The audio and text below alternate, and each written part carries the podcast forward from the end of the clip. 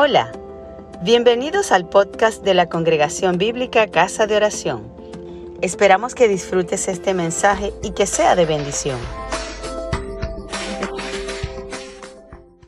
Versos 15 al 22. Leemos la palabra en el nombre del Padre, del Hijo y del Espíritu Santo. Entonces se fueron los fariseos y consultaron, mis amados, a que seamos siempre muy prudentes y que busquemos la dirección del Señor en cuanto a lo que debamos responder. El Señor nos dice en su palabra que eh, estemos prestos a prestar defensa con mansedumbre, esperanza que tenemos nosotros.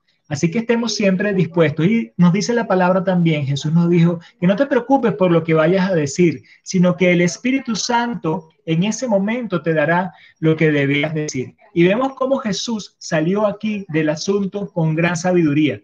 Él no se puso de alguna forma a contradecir las leyes humanas. Si él hubiese dicho, no, no puedes dar tributo al César, hubiese estado contradiciendo las leyes humanas y sabemos que las leyes son puestas, se fue más arriba, Jesús se fue más arriba, Jesús pudo mirar desde lo alto y dar una respuesta de mayor profundidad cuando le dice, a César lo que es de César y a Dios lo que es de Dios. Y este es un principio muy importante. Solo a Dios pertenece la gloria. Y era lo que él estaba diciendo, porque en el imperio romano se adoraba a César como si César fuera Dios. Era la pretensión de César y era todo un culto al hombre, como tal vez lo hay en algunas religiones o en algunos sistemas políticos. Estaba diciendo, bueno, a César no le corresponde la alabanza, no le corresponde la gloria. A César no le corresponde tomarse atributos que solamente Dios tiene.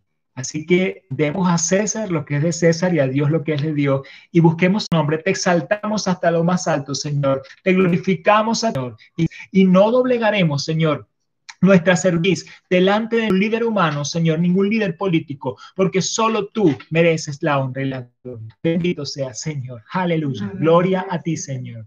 Amén. Amén, amén. Bueno, sigamos orando, mis amados. Eh, no sé cómo vayas. Eh, bueno, viendo que hay desconexiones de mi lado y a veces también desconexiones del lado de ustedes.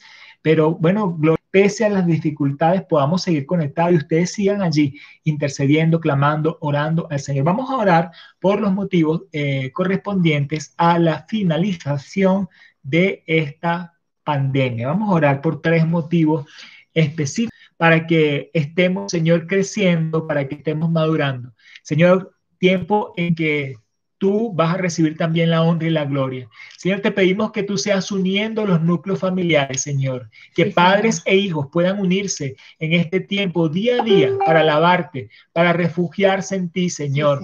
Oh, mi Dios, tú nos dices estas palabras que yo te mando estarán sobre tu corazón, las repetirás a tus hijos, se levante. Señor, yo te pido que en cada hogar se levante un altar de adoración a ti, Señor. Estamos clamando también, Señor, por empresarios, y por sus industrias, Señor, quienes producen y proveen de alimentos, de medicina, de servicios de primera necesidad en cada país, Señor, para que tú les bendigas, para que tú les dirijas, para que tú les proveas y les prosperes, Señor. Oh, mi Dios, dice tu palabra que desde que le dio el encargo de su casa y de todo lo que tenía. Jehová bendizo la casa del egipcio a causa de José. Yo te pido, Señor, que a estas personas que tú les has encargado las finanzas, que les has encargado la industria, la producción, Señor. Tú les bendigas y les dé sabiduría, así como le diste a José, Señor. Y que la bendición tuya, Señor, estaba sobre todo lo que tenía, tanto en la casa como en el campo. Pedimos bendición, Señor. Oh, bendito Dios. También queremos clamar por las personas que siguen tratamientos importantes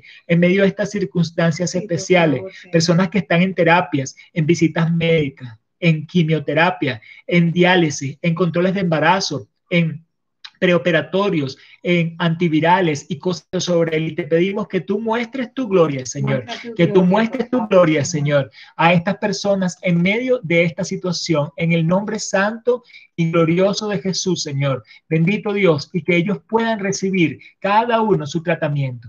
Oh, bendito Señor, gloria a ti, te damos gracias, Dios. Gracias, Señor, porque veremos completado tu propósito en medio de esta pandemia, Señor. Gracias por escucharnos.